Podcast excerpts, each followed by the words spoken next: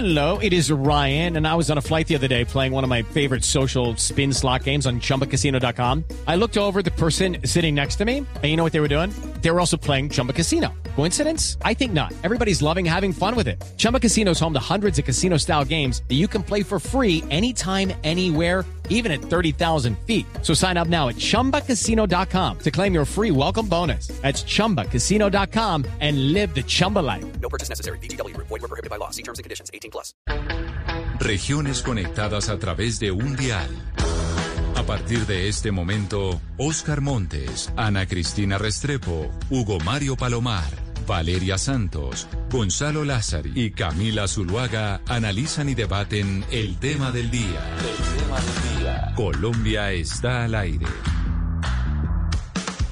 A las 12 del día, 17 minutos, seguimos conectados con ustedes aquí en Mañanas Blue. Un saludo muy especial a todos aquellos que se conectan todas las noches con nosotros a través de Caracol Ahora, el primer canal digital de noticias en Colombia. Como estamos ya en la carrera presidencial, tenemos elecciones presidenciales el próximo año, hemos tenido todas las semanas candidatos eh, presidenciales, personas que tienen el interés de ser eh, presidentes el próximo año. Y hoy hemos invitado al exalcalde de Medellín, Federico Gutiérrez. Porque sí, porque hoy Antioquia es noticia por muchas razones.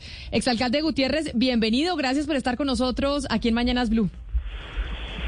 Camila, buenas tardes para ti, pues para todo el equipo de Blue y la gente que nos escucha. Un abrazo. Gracias por la invitación. ¿En dónde está alcalde que lo veo pues con mucha vegetación? Estoy acá en Bogotá, sino que como sabes iba para una reunión y logramos mover un poquito el tema para poder hacer la entrevista. Entonces lo que hice fue que aquí paré un rato para que la podamos hacer acá y hablar con calma. Ah, pero se le ve divinamente el set. Alcalde, lo que decía de Antioquia como protagonista el día de hoy de la agenda noticiosa es verdad. Y yo sé que usted fue alcalde de Medellín, pero de todas maneras conoce la zona supremamente bien. Y es eh, el anuncio que hizo la ANLA sobre el proyecto Quebradona en Jericó de Anglo Gold Ashanti, que archivó la autorización ambiental. Obviamente Anglo Gold tiene pues un recurso que puede hacer eh, frente a la ANLA, pero acá hay un mensaje muy poderoso de lo que va a pasar en Colombia con los proyectos mineros. Y ese es un debate importante de los candidatos presidenciales. Y yo sí quisiera saber, usted que está en campaña, cuál es su visión frente al tema minero energético y frente a este tipo de proyectos. Mira, Camila, lo primero, a ver, frente al tema del ANLA, frente al tema del ANLA y la decisión, lo primero que hay que decir frente a la decisión del proyecto Quebradona, que además a quien le corresponde liderar hoy toda esa discusión es al gobierno, son ellos los que están ahí en esta posición. El ANLA está dando la posibilidad de una segunda instancia, como tú lo dices. Y esa es una oportunidad para que se revise bien, eh, porque este proyecto, por supuesto, es importante, pero al mismo tiempo hay que garantizar todas las condiciones también para las comunidades y para las personas de la región. En mi concepto, los proyectos mineros son importantes, desde que cumplan la legislación, desde que cumplan toda la normatividad en términos ambientales y sociales. Mi posición frente al tema minero es, lo primero es, yo estoy de acuerdo, y no solo de acuerdo, sino que me gusta la transición energética, por varias razones. Uno de los grandes temas hoy que necesita el país y el mundo, el mundo, es el tema del cambio climático. Colombia se ha comprometido con una disminución de emisiones de gases de efecto invernadero y para poderlo cumplir, pues lo tiene que hacer si hay una transición energética. Pero esa transición energética, bien lo dice su nombre, es una transición y se debe hacer bien definida en el tiempo. Y para tú poder implementar esas nuevas tecnologías, tú necesitas de todas formas minería. Si tú vas a sustituir hidrocarburos de un lado, tienes que tener mayores capacidades en términos de minería. O sea que el debate tiene que darse alrededor de una minería legal, responsable. Yo siento que a los legales lo que hay que generar es las condiciones que cumplan los estándares de ley, que cumplan grandes estándares de sostenibilidad y entender que eso lo define el ANLA, o sea que ya los pasos jurídicos que tengan que dar los den. Y desde que cumplan las condiciones, pues los proyectos mineros son importantes, pero tienen que tener una gran sostenibilidad en términos ambientales y sociales. Aquí lo que hay que Pero, pero doctor, es, doctor Gutiérrez, hay una minería eh, ilegal. Hay una minería ilegal, perdóname Valeria, solo un segundo, hay una minería ilegal que está acabando con el medio ambiente. y ahí hay que concentrarse y está dividida en mineros artesanales que lo que hay que hacer es formalizarlos, acompañarlos y ayudarles, pero hay otra minería ilegal, criminal alrededor de todas las estructuras criminales que están acabando con el país. Pero el tema de la minería hay que mirarlo de forma responsable. No, mire, doctor Gutiérrez, lo cierto es que, tranquilo, es que la ANLA, pues al final es una entidad técnica, pero pues que depende al final del presidente de la República, del gobierno. Usted podría llegar a ser el próximo presidente de Colombia y va a ser, y va a tener que tomar decisiones importantes alrededor de este proyecto que seguramente le cabe el recurso y que lo van a interponer. ¿Usted estaría de acuerdo con la minería eh, en Jericó, Antioquia, que tiene además una vocación distinta a la minería, es decir, estamos hablando de un lugar que no es minero, que no es extractivista, que tiene vocación turística, vocación cafetera, es decir, usted el día de mañana le parece bueno para el país aceptar un proyecto de minería de gran escala en un lugar como Jericó? Mira, yo conozco bien a Jericó, por supuesto, además porque es mi región. Eh, toda la región es una región con una gran riqueza en términos ambientales, culturales, sociales. Y por supuesto que el debate de minería hay que asumirlo con responsabilidad. Y yo no creo que esto sea un capricho de un presidente u otro, de que es que si deja o no deja hacer un proyecto en una u en otra parte. Es que si se, si se, si se cumple con los requisitos, es que uno se tiene que basar es a través de la Constitución y la ley. Si un proyecto cumple con todos los requisitos en términos ambientales, sociales, de sostenibilidad, eso no es un capricho de un presidente, que es que si da el permiso no lo da. O lo mismo para el tema de la extracción, por ejemplo, de mineros energéticos, del tema de hidrocarburos como ocurre hoy en el país. Entonces, yo lo que sí siento es que no es uno estar por encima ni de las leyes ni de la constitución es dar las garantías. Yo creo en la atracción de la inversión privada, yo creo en que se pueda hacer una minería responsable y bien hecha, y en esto pueden existir muchas opiniones. Habrá gente que diga que es que le gusta o a otros que no les gusta, pero cuando tú estás al frente de un país y gobiernas a través de la constitución y las leyes, no es un tema de capricho. Por ejemplo, es como decir que, que el que hundió el proyecto hoy entonces fue el presidente Duque.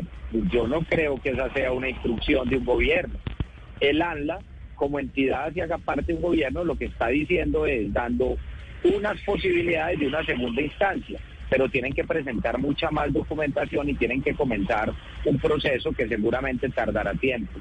Lo que uno no puede hacer es que por gusto personal o por capricho le diga un proyecto importante sí o no.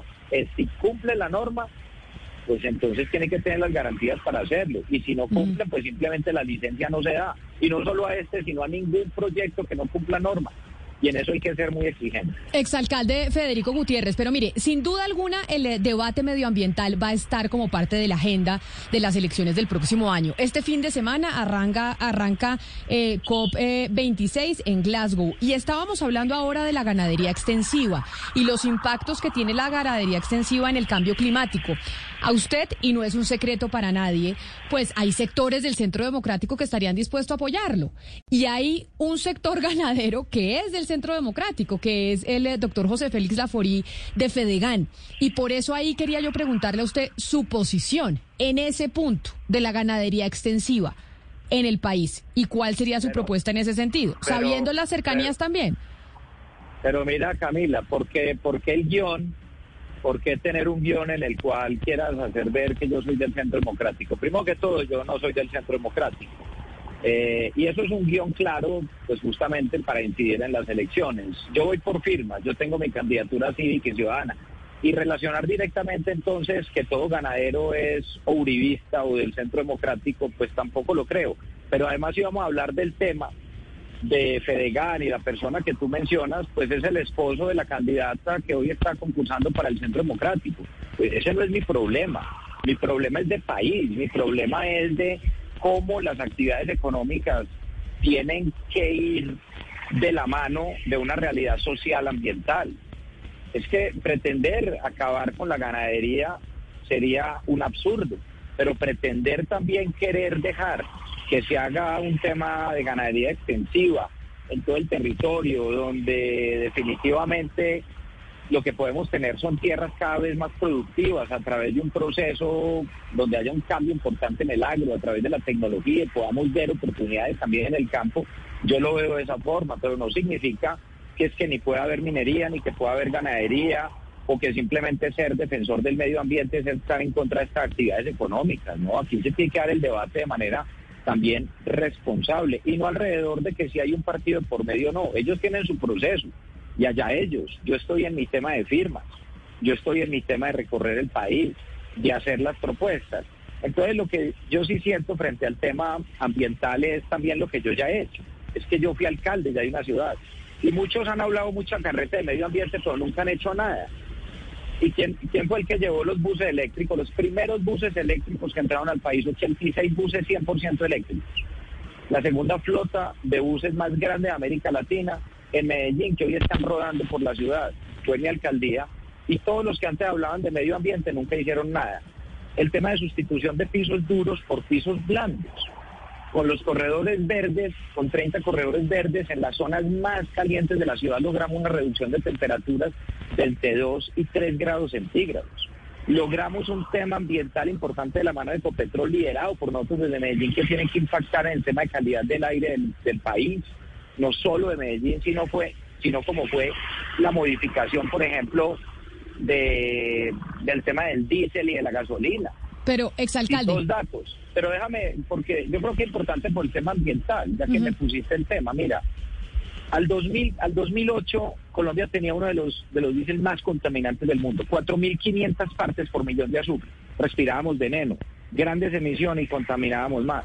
Se hizo una transición y una transformación para que el diésel fuera en el 2008 de 50 partes por millón de azufre. Y eso no era suficiente. Y yo le solicité desde Medellín al presidente, a Ecopetrol, al presidente de Ecopetrol, a Felipe Bayón, que además lo tengo que decir, es un gran líder que tiene el país. Mientras todos los técnicos le decían que nada se podía hacer, él dijo, pues vamos a dar una solución. Y logramos bajar con Ecopetrol el diésel de 50 partes por millón de azufre a 10 partes por millón de azufre, y no solo para Medellín, sino para Medellín, para, para el país entero. Pero hay que hacer una transición en términos energéticos. Hay temas que son importantes y hay resultados que se han dado ya en lo ambiental. Lo ambiental no es con carretas, lo ambiental es con acciones. Y volvemos a lo mismo. La transición energética, estoy más que de acuerdo con ella, a través de la energía renovable, pero toda la tecnología que va detrás para poder implementar las energías renovables necesita un uso intensivo de minería, de minería, de minerales metálicos, no metálicos, y va a ser importante y no es una demanda solo en Colombia, sino una demanda mundial. Pero además la huella de carbono a través de la minería responsable y bien hecha puede terminar representando un 6% de lo que representa todo lo que tiene que ver con extracción de, de hidrocarburos a futuro, pero tiene que ser una transición y tiene que ser responsable. Exalcalde, como para salir de esto de una vez, usted me dice que yo le, le ponía el guion de lo del Centro Democrático y se lo ponía pues porque todos los candidatos saben que no van a poder llegar solos a la primera vuelta y ya sabemos que en marzo habrá consultas interpartidistas y que usted seguramente, a pesar de que vaya con firmas, pues hará parte de una de esas consultas. ¿Y ya es un hecho o no es un hecho? ¿Usted está dispuesto a hacer consulta interpartidista con el candidato que salga del Centro Democrático y con quiénes más? ¿O no? Mira, Camila, te cuento. Primero, no hay definiciones de nada. Ni yo he hablado con alguien, ni el Centro Democrático de si vamos o no a una consulta. Yo no he hablado, yo estoy en lo mío. Segundo, ¿yo con quién he hablado? Yo he hablado con Enrique Peñalosa. Yo hablé en su momento con Juan Carlos Echeverry He hablado con algunos sectores cuando lo hice en su momento con Alex Char y aquí cada uno está es buscando cómo recoger sus firmas, cómo recoger sus firmas, los que van por partidos, cómo logran tener esa viabilidad para ver quién logra ser el candidato. Y lo que yo sí te puedo decir es que va a depender mucho de quiénes sean los candidatos que representen los diferentes partidos, de cómo se logra hacer unas consultas o no. Claro que es importante poder llegar a unos consensos en marzo, el día de las elecciones de Congreso, pero eso se va a empezar a definir en el próximo mes, hasta que no hayan candidatos definidos de partidos, hasta que no hayamos entregado nuestras firmas, que seamos una realidad. Porque es que hasta que uno no tenga las firmas no es candidato. Yo voy bien con mis firmas, pero tengo hasta el 17 de diciembre. Y solo hasta ese momento veremos quién va y quién no va. Lo que yo sí creo es que el país no puede caer en manos de un proyecto populista y autoritario. Y yo aquí no tengo extremos y yo te voy a decir una cosa importante de lo que yo siento en la calle. La gente no está en la discusión de que si izquierda, derecha o centro. No, la gente está en la discusión es que hay el 42% de la población en Colombia está en situación de pobreza, de ellos 7 millones de personas en condición de pobreza extrema. Es una tragedia. La inseguridad rampante en las calles, en Bogotá, en Medellín, en Cali, en todo el país, en todos los territorios. La gente quiere seguridad, la gente quiere educación, la gente quiere oportunidades. El problema de una madre cabeza de familia no es si se junta eh, un conservador con un liberal y con un centro democrático. No, el problema de una madre cabeza de familia que se quedó sin empleo es quién le garantiza un empleo, quién le ayuda a que sus hijos entren a estudiar, quién les garantiza la seguridad. Claro, y por eso, pero- y por eso diría que la idea central no es en, encasillar siempre en la discusión de que si izquierda, centro, derecha. ¿Sabe cuál es el centro que le importa a la gente? El centro de la mesa, que ahí estén las tres comidas al día. Que cuando la gente vaya al centro de una ciudad no lo atraquen, no lo roben. Miren, hay que irse detrás de los temas, hay que dejar de hablar tanto de mecánica política y hay que hablar más de la gente. Claro. Pero Camila, Pero doctor Federico, claro que pero- seguramente se van a dar algunas, se van a dar seguramente algunas eh, alianzas, se van a dar algunas compensaciones. Y eso, eso lo irá dando los próximos días y hay que contarlo. Oscar, un abrazo. Pero sí, sí, sí nos parece, doctor Federico, que usted pues está intentando guardar distancias de la derecha y sobre todo del centro democrático. Y, y lo vemos como muy interesado en llegar al centro. Para terminar con esto de la mecánica, ¿eh, ¿eso es impresión nuestra o, o a usted le interesa más jugar en el centro? No, es que yo no estoy en esa discusión, yo estoy en la discusión de los temas. Yo aquí, primero, miren, yo he demostrado independencia. Primero, eh, a en Medellín cuando fui alcalde, ¿a quién le gané? Al candidato del Centro Democrático. Le gané a los candidatos de todos los partidos, le gané al candidato de Sergio Bajardo. Y eso me hizo enemigo de todos los sectores, de ninguno. Yo estoy pensando es hacia adelante. Eso es a lo que yo me refiero de que, en la opinión de la gente, más que la mecánica política, es cuáles van a ser los temas, como los que estamos hablando ahora de medio ambiente.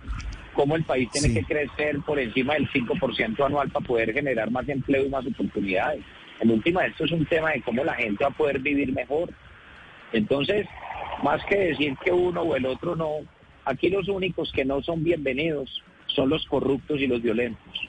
Yo en todos los Pero mire, sectores ideológicos y políticos, yo en todos los sectores ideológicos y políticos tengo amigos y tengo personas cercanas. Y yo sé que podemos lograr construir a partir de la diferencia. Entonces, Pero- pero, en ese Gutiérrez- sentido, cada, cada, cada sector está en su proceso, yo estoy en el mío y en los próximos días se podrá abrir una buena discusión al respecto. Pero mire, doctor Gutiérrez, le pregunto, le pregunto por un hecho que, que dio mucho que hablar en el país, porque obviamente estamos en un año preelectoral y todo lo que hagan los candidatos y los precandidatos, pues nos interesa a todos. Es la famosa foto del Congreso de Fenalco en Cartagena, en la que aparece usted acompañado del doctor Sergio Fajardo y del doctor Alejandro Gaviria, los tres paisas, los tres candidatos. De, de esa foto, ¿qué se puede llegar a proyectar en un futuro, mi apreciado doctor Federico Gutiérrez? ¿Es posible que de ahí surja una alianza o no? Esa foto habla muy bien de los tres y habla muy bien que pese a las diferencias, lo que tenemos que encontrar es consensos. Y esa foto tiene historia, porque días antes había tenido una polémica con Alejandro Gaviria, que es una persona a la que yo respeto, igual a Sergio Fajardo. Entonces Alejandro Gaviria, por allá en unas entrevistas, había hablado bien de mí. Y después le dijeron que cómo le ocurría hablar bien de mí, en toda la próxima entrevista fue y habló mal de mí. Y yo dije, hombre, no, aquí, aquí el debate tiene que haber carácter y tiene que haber criterio y tiene que haber sobre todo mucha coherencia. Eh, yo sí le hice el reclamo y cuando nos encontramos a los dos días en ese foro, nos saludamos cordialmente, como debe ser, como debe ser. Es que tenemos que dar ejemplo los que estamos en esta carrera eh, política y en el ejercicio público. Y con Sergio, yo a Sergio lo conozco desde hace muchos años. Cuando él fue alcalde yo era concejal y fue mucho lo que le ayudé a Sergio yo siendo concejal. Él se los puede decir inclusive. Yo nunca he sido mezquino en el sector público. Si alguien presenta un buen proyecto hay que apoyarlo. En mi concepto Sergio hizo una muy buena alcaldía de Medellín en ese momento y yo lo apoyé. Entonces cuando nos encontramos tres personas que nos conocíamos y ahí salió una anécdota de esa foto que vos mostrás, Eh, y entonces la foto se dio de forma espontánea. Ahí vamos a subirnos ya a la tarima. Inclusive al lado también estaba Paloma Valencia porque ella también había sido invitada a ese congreso de FENALCO y era el panel que le tocaba. Y la foto tiene su anécdota cuando yo quedo ahí en la mitad de los dos y yo le dije, vea lo que es la vida. Ahora Sergio Bajardo quedó del todo a la izquierda.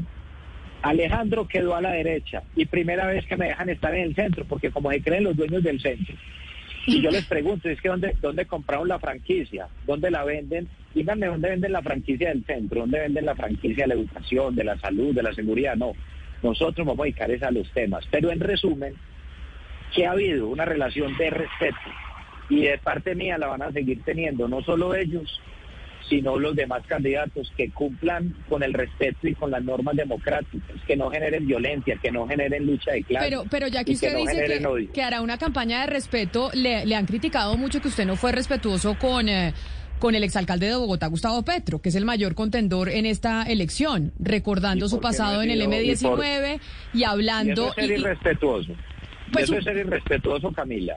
pero no, No, es... aquí el que ha sido, aquí el que ha sido irrespetuoso con el país ha sido Petro. En momentos donde el país necesitaba sensatez, Petro generó más violencia. Y yo lo he dicho y es que pareciera como si Petro nunca se hubiera desmovilizado. Mira, yo a él sí le reclamo eso, porque yo no estoy de acuerdo con, lo, con la lucha de clases, con los discursos de odio. Hay mucha gente que yo respeto que hizo parte de procesos de Pe- paz pero- y de pero, exalcalde, un Antonio, usted- un Antonio, un Antonio Navarro es una persona que actúa totalmente contrario a como lo hace Gustavo Petro. Pero ¿no le parece Yo- a usted que es irrespetuoso decirle a un candidato presidencial criminal cuando usted dice en su trino no nos vamos a doblegar ante criminales? Eso es irrespetuoso, No, ya que usted dice que, yo soy respetuoso en la pues, contienda Camila, electoral, pues, eso sí es irrespetuoso. Pero, pero Camila, ese puede ser tu criterio, pero realmente Colombia no se puede obligar ante ningún criminal. Y yo no estoy diciendo que él hoy esté actuando como criminal, pero yo te voy a decir una cosa. En muchas de las actuaciones que, que tuvo en momentos donde hubo mucha violencia en el país, en vez de llamar a la sensatez, nunca condenó la violencia. Yo recuerdo trinos donde ponía quiero Bogotá en llamas y Bogotá casi que en llamas incentivando la violencia. A mí me parece que el irrespetuoso y el que le ha faltado a la prudencia y ha fallado al país en cierto sentido ha sido él. Pero recordar que hizo parte de un grupo eh, que, que torturaron, que secuestraron, lo que es cierto, claro que lo puedo hacer, porque además me parece que él es el que continúa con ese discurso de odio. Yo, pero bueno, si para algunas personas eso es irrespetuoso, pues yo, yo respeto la posición. Federico, No, pero, la, doctor no la Federico, puedo compartir. Eso, no eso, la puedo compartir. Eso Ese- plantea algo ese- importante de lo que sería su gobierno en caso de que usted llegara a la presidencia de la República. Para ¿Por usted, qué? no, pero venga, le- espere, le hago la pregunta. Para usted, aquellos que se someten a un proceso de paz, ¿se les tiene que recordar hasta el día que se mueran que hicieron parte de un grupo insurgente y ese es el estigma con el que siempre se les va a tratar? ¿O se asume que cuando se entra en un proceso de paz, precisamente lo que se quiere es pasar la página? Hello, it is Ryan, and I was on a flight the other day playing one of my favorite social spin slot games on chumbacasino.com. I looked over the person sitting next to me, and you know what they were doing? They were also playing Chumba Casino. Coincidence? I think not. Everybody's loving having fun with it. Chumba Casino is home to hundreds of casino style games that you can play for free anytime, anywhere even at 30,000 feet. So sign up now at ChumbaCasino.com to claim your free welcome bonus. That's ChumbaCasino.com and live the Chumba life. No purchase necessary. VGW Group. Void were prohibited by law. See terms and conditions. 18 plus. O sea que aquí resulta que nos tenemos que olvidar de todo lo que hicieron, que es lo que lo que pretenden muchos de ellos. Y es que a lo- después de haber cometido grandes delitos de lesa humanidad contra la población, y ahí estoy hablando de todos, y yo meto a todos ahí, para mí son lo mismo los que fueron los paramilitares, lo que fueron los guerrilleros, terminaron siendo lo mismo, terminaron cometiendo delitos, delitos de lesa humanidad. Y en mi concepto entonces es que una vez pasa eso, al otro día ya lo que hay que hacer es prenderles velitas. Yo creo que no. Yo creo que sí podemos dar un debate alrededor de lo que hicieron, así el país les haya dado otra oportunidad. Pero se convirtieron en adalides de la moral, que es como que firmar un proceso de paz significa que se les borraron todos sus pecados. No, yo los quiero ver en democracia, eso está bien. ¿Pero qué? Pero que digan la verdad, que reparen a sus víctimas, que no mientan más, que jueguen, que jueguen de manera clara hacia el tema del futuro del país. Pero se volvieron a la, a la de la moral y fueron los que peores delitos tenían. Además, yo te digo algo, yo tengo la autoridad moral para decirlo. Es que yo nunca he empuñado un arma para atentar contra un colombiano y jamás lo haré. Algunos sí lo han hecho. Y acá también hay que decir algo en ese sentido. Yo soy respetuoso inclusive de todos los procesos, claro. Yo, por ejemplo, te digo algo, frente al proceso de las FARC, más que cumplirle a Timochenko, a Pastor Álvarez, le tenemos que cumplir a los jóvenes que entregaron las armas de parte de las FARC. Tenemos que cumplir llegando con la inversión social, porque lo peor que nos puede pasar es que un joven, que además de ellos también son víctimas de esas estructuras criminales que los reclutaron de manera forzada. Sus niños y esos jóvenes también, también son víctimas. Gutiérrez. Y los, yo termino que pena Ana, la idea, y esos niños también son víctimas y hay que cumplirles. Por ejemplo, hay que cumplir con los proyectos PEDED, llegando a todos los territorios donde el Estado no ha llegado. Yo tengo una concepción integral, yo tengo una ventaja, es que yo no he hecho nunca parte de ningún grupo, ni paramilitar, ni guerrillero, ni nada. Yo he estado siempre del lado de la ciudadanía y así lo voy a hacer. Pero yo creo que sí podemos dar un debate frente a estos temas. Y lo que tampoco es justo es que ahora quienes cometieron todos los delitos del mundo, todos, porque todos se creen con la autoridad moral, los guerrilleros, los paramilitares, todos se creen con autoridad moral y mantienen una tesis, una teoría y es la transferencia de la culpa. Y es como que todo lo que hicieron lo, hicieron por culpa de todos nosotros. No, a mí no me pueden meter en un paquete, y a ustedes. No hemos empuñado nunca un arma para atentar contra ningún colombiano y no lo vamos a hacer. Pero yo creo que si hay debates y discusiones que se pueden dar, yo creo que eso no es faltar al respeto. Yo realmente creo que se puede hablar claro, siendo respetuoso y mostrando hacia dónde vive el país.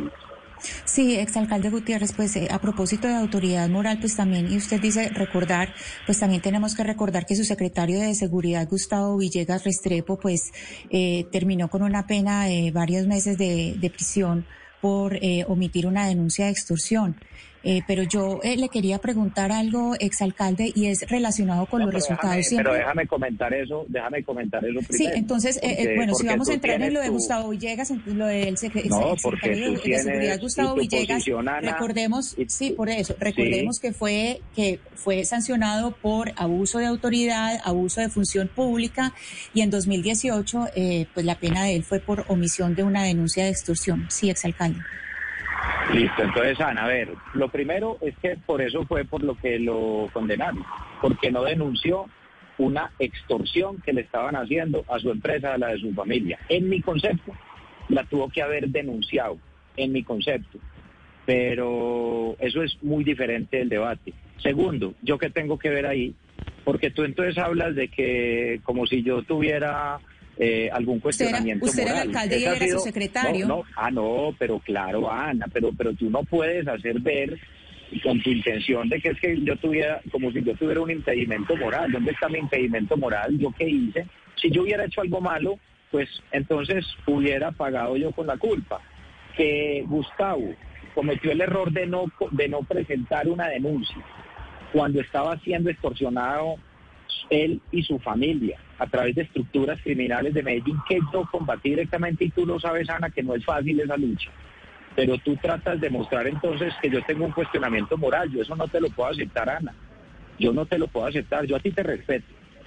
Y tú también sabes la, la gravedad de lo que pasa también en Medellín cuando uno tiene esa lucha en contra de estructuras criminales. Tú tuviste tus amenazas y tus problemas cuando te metiste a investigar temas que relacionaban estructuras criminales.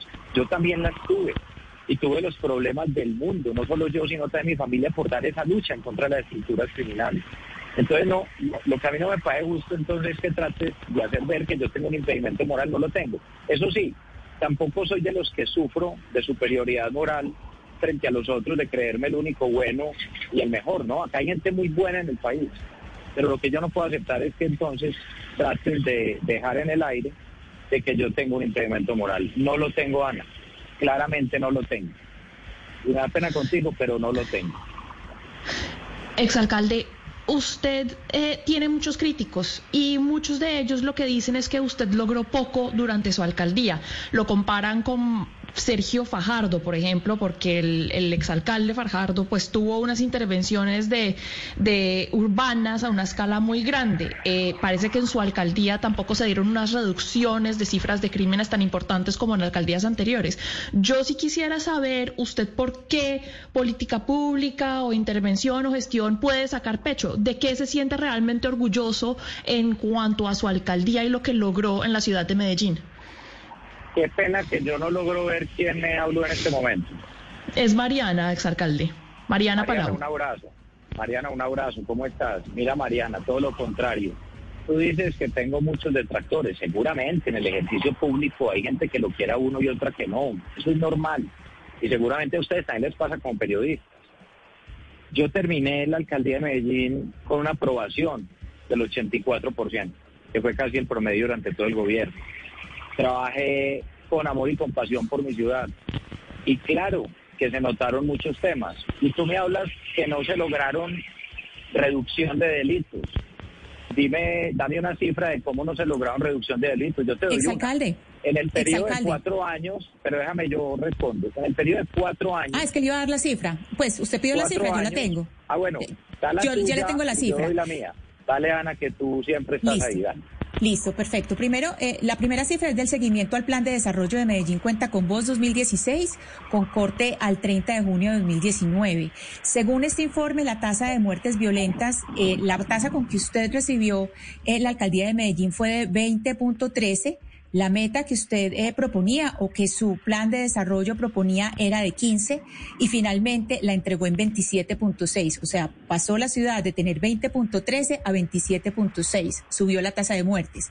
Y el segundo informe que le cito para tener otra fuente, no tener solamente una fuente, sino tener otra fuente adicional, es el informe de calidad de vida Medellín 2018, que dice que la tasa, que en Medellín la tasa de homicidios pasó entre 2017 y 2018 de 23.2 a 25.2, que en 2018 hubo 50 eh, homicidios más que en 2017, siendo eh, la cifra de 2017 582 homicidios, homicidios, que es un escándalo, y en 2018 632, señora exalcalde. Mira, Ana, yo, tú tienes tu sesgo y yo eso pues lo respeto y está bien no hay problema y es claro que... Pero estos son estudios. No, no, yo puedo responder consigo. O sea, son estudios objetivos, esto no lo hice yo, son estudios. déjame yo respondo, déjame yo respondo, Ana, mírame. La tasa puede que represente eso, pero cuando tú vas a los cuatro años de gobierno, durante los cuatro años de gobierno nuestro, tuvimos mil homicidios menos que el gobierno anterior. Y dentro de tasa completa de homicidios, de homicidios durante cuatro años, porque uno puede hacer el análisis selectivo año tras año, por la estrategia de gobierno. En total tuvimos mil homicidios, menos que el gobierno inmediatamente anterior. Y fue el gobierno, el nuestro, con la menor tasa de homicidios promedio, promedio, de todos los gobiernos de los últimos 40 años. Ahí están las cifras sanas también, entonces depende cómo se dé la lectura. Pero yo quisiera dar una mirada con la pregunta que me hacían ahora Mariana, ¿cierto? Yo la respondo. Mira, Mariana, yo concibo un crecimiento social. Es más, el informe también del plan de desarrollo, que es como se basa en indicadores nuestros, el objetivo nuestro era cumplir los, los indicadores y tuvimos entre el 94 y el 95% del cumplimiento de las metas del plan de desarrollo, uno de los mejores de los últimos gobiernos reconociendo eso sí, yo también, lo bueno de los gobiernos anteriores es que yo no soy mezquino. Todos los gobiernos han hecho esfuerzos y lo hicieron, y yo nunca entré en esa pelea. Segundo, yo como veo el concepto de seguridad integral y el tema de inversión social.